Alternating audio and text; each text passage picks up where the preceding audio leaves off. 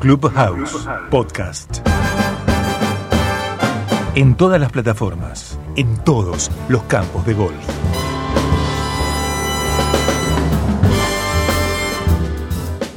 Seguimos en Clubhouse, el golf en un solo lugar y en uno de los bloques que yo más disfruto, a pesar de que me, me toman prueba y generalmente, generalmente acierto. Pero bueno, no, no importa lo que yo sepa, sino lo importante es escuchar a los que saben. Y en este micro de reglas, en este episodio número 5, programa número 5, ¿cómo le decimos, Nico? Sí, está bien. Sí, sí, programa. de todas las maneras es lo mismo. Eh, nos metemos otra vez en el apasionante para algunos, no para mí, mundo de las reglas. Y para eso recibimos al queridísimo, al The One and Only Hugo Puricelli. Hugo, querido, ¿qué haces? Buenas tardes, Pablo. Buenas tardes, Nico. ¿Cómo están? Bien, bien, acá estamos. Nico manda saludos del otro lado de la pecera. A Nico lo crucé en el green del hoyo 15 del querido Mitre de Pérez. Bien, haciendo unos pats. Y le pusiste dos golpes de multa, seguro. Pero vos pasás por alguien y vos dos golpes de multa. ¿Eh? Lo perdoné porque es tan agradable y simpático que dije, bueno, Siga, siga. Y aparte estamos acá en Clubhouse. Es, parte del proyecto de Clubhouse, Nico. Tienen un trato especial ustedes con los árbitros. Sí, sí, sí, con los árbitros. Tiene amigos, como Grondona con el AFA, sí, son amigos de los árbitros, ¿viste? Te van poniendo el árbitro. Así que bueno, primero, gracias porque este fin de semana pasado te estuve molestando bastante por un par de situaciones, con algunos eh, algunos casos de regla que se dieron en el torneo de, de seniors. Así que bueno, gracias Hugo. ¿eh? Sí, ahí yo sé que estás eh, formando parte del comité en la administración de los seniors y de los torneos de damas de la federación, así que te quiero felicitar. Y bueno, vos respondés hasta donde sabés y después por supuesto consultás, eso es muy saludable. Que es poco, pero esta vez eh, supe, lo, lo, cotejé con vos, pero estuve bien, acerté en las dos veces, acerté digo porque no es porque lo sé, sino que acierto, que es distinto, una cosa más azarosa. ¿Eh? no, no, no, ya sé que vos tenés muy buena intuición, aparte de conocimiento, por supuesto. Así que bueno, Hugo, vamos a meternos de lleno en el micro, este, en este espacio, y con vos veníamos hablando el antes, el durante, cómo prepararse para llegar al club, cómo llegar con tiempo al club y demás. Y ahora nos metemos ya un poco más en el juego, ¿no? Que tienen que ver con, con dos conceptos que, están presentes todo el tiempo y que está bueno machacárselo a la gente, que es este, las condiciones de la competencia, primero, y las reglas locales, ¿eh? porque tienen que ver con el juego en sí y muchas veces, creo yo que a veces el golfista un tanto distraído llega al club, sale a jugar y se olvida de esos dos conceptos. Estoy, digamos, eh, ¿la radiografía que hago es más o menos certera o no, Hugo? La descripción que haces es correcta. ¿Por qué? Porque la mayoría de los golfistas de fin de semana piensan de que el golf eh, está regido por las 24 reglas que tiene el libro de reglas. Pero hay dos escritos, eh, dos reglamentos, que también tienen el mismo peso y valor que cualquier regla general de golf, que son las condiciones de la competición y las reglas locales. Esto quiere decir de que en toda competición debería existir y en todo club deberían existir las reglas locales y es un buen ejercicio que cualquier jugador que va a dar una vuelta de golf o va a participar de una competencia, de un campeonato, le pegue una mirada a esto porque, como siempre decimos o como siempre vos también decís, más sabemos de reglas, mejor nos puede ir en el resultado o nos podemos ahorrar algunos golpes de penalización. Exacto. Bien. ¿Qué serían, a ver Hugo, qué serían las condiciones de la competencia o condiciones de la competición, para ser más preciso, ¿no? ¿Está bien dicho así? Sí, porque como, en el, como a partir del 2019 han cambiado sustancialmente las reglas, también cambiaron algunas terminologías y hoy decimos condiciones de la competición, mm. porque así es como está redactado en el libro de reglas y siempre nosotros tratamos de pronunciar de la misma manera como para que nos vayamos familiarizando con el idioma, no es que eh, por ahí queremos ser bastante complejos en, en, cuando hablamos, sino que tratamos de transmitirle las mismas palabras que van a encontrar algún día cuando lean una regla de golf. Claro, bien. Entonces, en las condiciones de la competición, en líneas generales, ¿qué vamos a encontrar? Lo más importante, ¿qué es lo que vamos, deberíamos al menos, si están bien redactadas, encontrar? las condiciones de la competición es como un como un acuerdo en relación a, a, cómo vamos a resolver algunas cuestiones y las tenemos que tener escritas de antemano, porque todos queremos, los que formamos parte de un comité, es que cuando surja un problema tengamos escrito de antemano cómo vamos a resolver esa cuestión para no, no quedar ahí eh, infragantis. Entonces, eh, lo que vamos a encontrar en las condiciones de la competición es sobre todo la elegibilidad, o sea, cómo van a estar formadas las categorías, desde qué índice hasta qué index, si va a haber un límite de handicap, si va a haber un límite de edad, los requisitos para la inscripción, cuáles van a ser los costos, cómo va a ser la modalidad, si vamos a jugar medal play o forzón o match play. Ahí eh, también va a figurar cuando el comité establece que está entregada la tarjeta, porque hay un límite, ah. cómo se resuelven los empates de ocurrir, a quién vamos a premiar, al primero y segundo y de cada categoría. Eso forma más o menos eh, lo que se llama las condiciones de la competición. Si existe un código de conducta, hace referencia a eso. Hoy la mayoría de los de los torneos, nosotros en la federación tenemos el nuestro, existe algo que se llama código de conducta. Entonces, espera, repasemos un segundo. Entonces, ¿cómo vamos a jugar? ¿Cómo vamos a desempatar? ¿Qué categorías va a haber? ¿Cómo es el proceso para inscribirse? Eso todo está en las condiciones de la competición. Debería estar escrito ahí para que no haya ningún problema en el caso de que suceda de X episodio, ¿no? Entonces, Mira, más, más que debería, debe estar. Debe estar. Está bien, digo debería porque puede pasar que alguien puede pasar. ¿eh?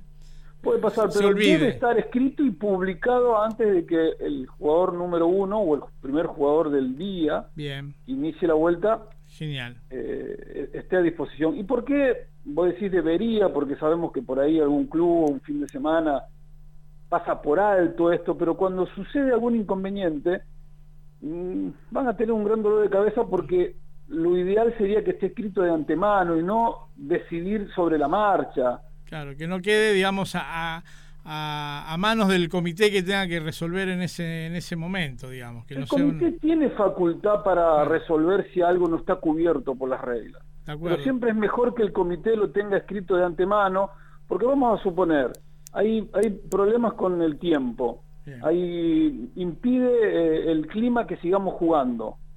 Bueno, ¿qué hacemos si hay que suspender o cancelar la competencia? ¿Qué hacemos con los que ya jugaron? ¿Qué hacemos con los scores que ya están en el clubhouse? Eso tiene que estar todo escrito porque si no cualquier decisión que se tome después puede ser injusto para alguien. Claro.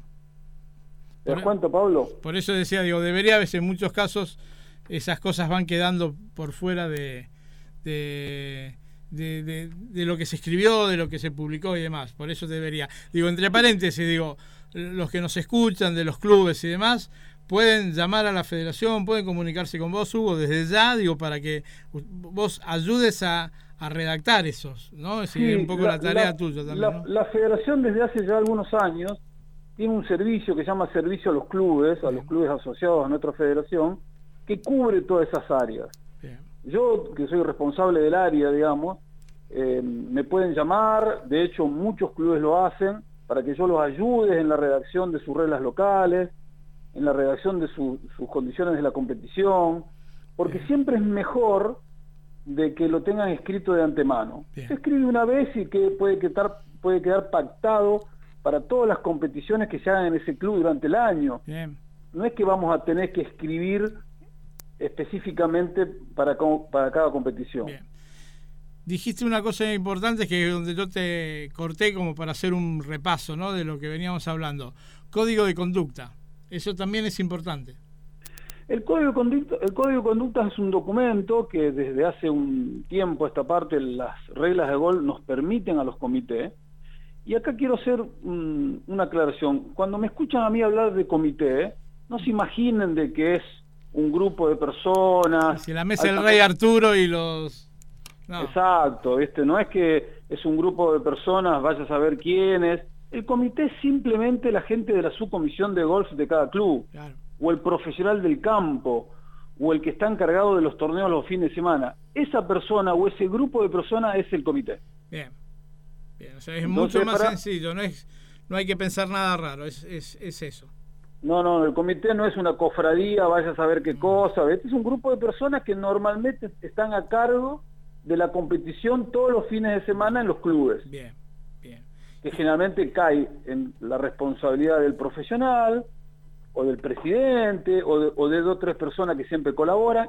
Ese grupo de personas o esa persona, hago esa diferencia porque el comité puede ser una persona, es la que eh, nosotros denominamos como comité. Bien. Código de conducta, entonces, ¿qué, es, ¿cuáles serían los dos o tres temas del Código de Conducta? El Código de Conducta, para resumirte, es un documento que hoy las reglas de oro nos permiten a los comités redactar y va a estar ahí para que nosotros podamos dar algún tipo de penalización menor a la descalificación cuando sucedan algunos actos, sobre todo que tienen que ver con lo antideportivo o una conducta inesperada de un, de un jugador. ¿Por qué digo que podemos redactar y aplicar alguna penalización menor a la descalificación? Porque el libro de reglas, por alguna conducta antideportiva eh, o una conducta inesperada de un jugador, nosotros podemos descalificarlo. Vamos, vamos a dar ejemplos. Un jugador que hace trampa, un jugador que eh, insulta, eh, rompe el campo o tiene alguna conducta inesperada, el libro de reglas o una de las 24 reglas que tiene el libro nos permite descalificarlo. Bien. El código de conducta viene a tener presencia para que nosotros los del comité podamos primero advertirlo o ponerle un golpe de penalidad o dos golpes de penalidad antes de llegar a la descalificación. Ese es el espíritu, el espíritu que tiene el código de conducta. Ante, ante la presencia de una conducta que no esperamos de un golfista, nosotros podemos primero advertirle, después podemos ponerle un golpe de penalización, o dos, si es reincidente, hasta finalmente poder descalificarlo. Descalificarlo, perfecto. Perfecto. Hugo, entonces, clarísimo todo lo que tiene que ver con las condiciones de la competición. Me imagino que esto da para charlar mucho más. Lo que te propongo, lo que te propongo es lo siguiente. Ah, dame un anticipo nomás ¿eh? de lo que son las reglas locales y te propongo como tema para charlarlo con tiempo y explayadamente para el próximo encuentro de las reglas locales. No sé si te parece. Sí. Acá lo importante es lo que dijiste vos. Acá estamos hablando, dando títulos generales y... Eh, haciéndole conocer a los oyentes de que estos escritos existen y deben estar presentes antes de cualquier torneo. Después tienen, como también vos, bien señalaste, la posibilidad de llamarme, que si querés después das mi número telefónico y mi nombre como para que se contacten. Es un servicio gratuito que tiene la federación hacia todos los clubes asociados. Pasamos a reglas locales. Dale, haceme, una, haceme un anticipo, tiramos un panorama general y, digamos, si en el próximo encuentro nos metemos de lleno en las reglas locales, porque digo, a ver. Dos cosas voy a eh, hacer. digo, estos temas podemos hablar una hora de cada uno, por lo menos. No, ¿eh? no es la idea que, que aburramos con, con la letra chica, pero sí los, los títulos generales. Sí. Dos cosas entonces. Bien. Redacto rápidamente lo que son reglas locales y antes de irme te voy a hacer una pregunta. Oh, otra vez. Y usted está a cargo de las, de las competencias senior y, de damas y yo tengo una pregunta para hacerle. Pero me equivoco y me van a echar, Hugo. No, no, no, no. Es algo sencillo. Bueno, reglas locales. Bien. ¿Qué incluye las reglas locales? Ah, ¿qué ¿Cómo marcamos? No, yo te lo digo. Ah, está bien. Esa no es la pregunta. Bien. Reglas locales incluyen. Miedo tengo. Estoy temblando. No, no, te asustes, estoy temblando, estoy temblando, Hugo, estoy temblando. Bueno, vos temblás de la misma manera que yo tiemblo cuando voy a rendir para, para la escuela de árbitros. claro, pero, ahí son bravos en serio. Vos sos ahí bueno. Son, ahí son bravos en serio. vos sos bueno. Bueno, reglas locales. Sí. ¿Qué incluye? Por ejemplo, cómo tenemos definidos o delimitados los límites del campo. Bien. Con estacas y con un alambrados y con un cerco. cómo tenemos marcadas las áreas de penalización, si rojas o amarillas, mm. si existe alguna condición del campo como la tenemos señaladas, con estaca, con pintura azul, las plantaciones jóvenes, cómo las tenemos identificadas, el uso o la prohibición del uso de un CADI, eh, transporte, si podemos eh, jugar con un transporte motorizado, ritmo de juego, etcétera, etcétera. Esas, esos puntos son los que forman eh, las reglas locales. Y las reglas locales son una ampliación de las reglas de golf en relación a lo que no está escrito. Por ejemplo, en el libro de reglas de golf no está escrito cómo son los límites del campo, porque en todos los campos son diferentes. O cómo, o cómo están identificadas las plantaciones jóvenes, o cómo tenemos marcadas las obstrucciones inamovibles o los terrenos en reparación. Eso el libro de reglas se lo deja a los clubes para que lo escriban específicamente para cada campo. Exacto, bien. Bien, bien, Bueno, y como prometimos, tengo una pregunta para hacer. Uy, yo pensé que te habías olvidado, dale.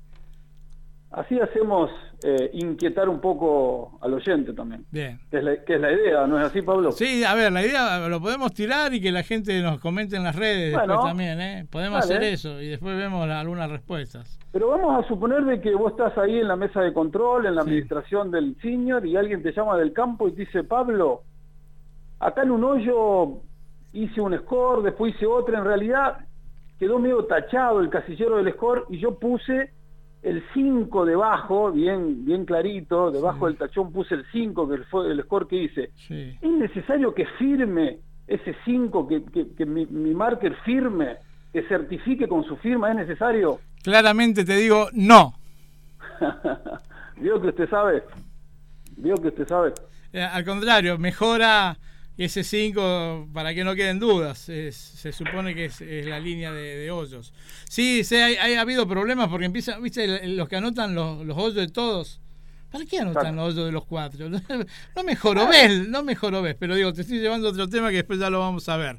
por, por, un tema que se dio la otra vez en, en Damas y lo que se dio ayer en, en el senior. También son temas que vamos a charlar un día. Pero no, no hace falta firmar abajo de, bueno, en definitiva, la, respuesta, la respuesta es no, como bien. vos decís. Solo falta, solo falta que el, que el marker registre todos los scores, este tachado también, con la firma que ponemos allá abajo de la tarjeta. Con esa alcanza. Bien. No es una mala costumbre que el marker también haga una firmita ahí donde se corrigió, se corrigió el score. Pero nadie va a descalificar a alguien por porque no esté esa firma. Eso forma, eso forma parte también de los mitos que hay, que necesariamente hay que firmar cualquier tachadura o cualquier corrección y la respuesta es correcta como vos bien, bien decís. Vengo, vengo no. Vengo probando todo lo ya creo que estoy, no te digo para el nivel 3, pero 1.2, uno, nivel 1.2 estoy, ¿eh? Por el 1 lo probé, el 1 lo probé, Hugo. Sí, vos tenés nivel 1 probado y estás en condiciones de, de aprobar nivel 2, por supuesto. Bueno, Huguito, eh, un millón de gracias. Nos estamos viendo uno de estos días, nos estamos viendo, nos estamos hablando por acá, por Clubhouse, para seguir aprendiendo de reglas y bueno, nada. Eh, bueno. Eh, es un placer hablar con vos, Huguito. Como cada... Lo mismo para mí, eh, sos muy amable siempre Gracias por llamarme y abrazo a tu compañero Nico. Acá, Nico, te mando un abrazo. Pasó Hugo Puricelli en este segmento de reglas, en este episodio número 5, donde, bueno, hablamos de condiciones de la competición y de reglas locales. ¿eh? Hay que expresar un poquito más de atención cuando llegás, si le mejorado, cuando, dónde podés dropear con una planta eh, joven. Bueno, son cosas que después llegás al medio de la calle y dices, sí, acá se puede, acá no se puede y hay problema. Pasó Hugo Puricelli en reglas de Clubhouse.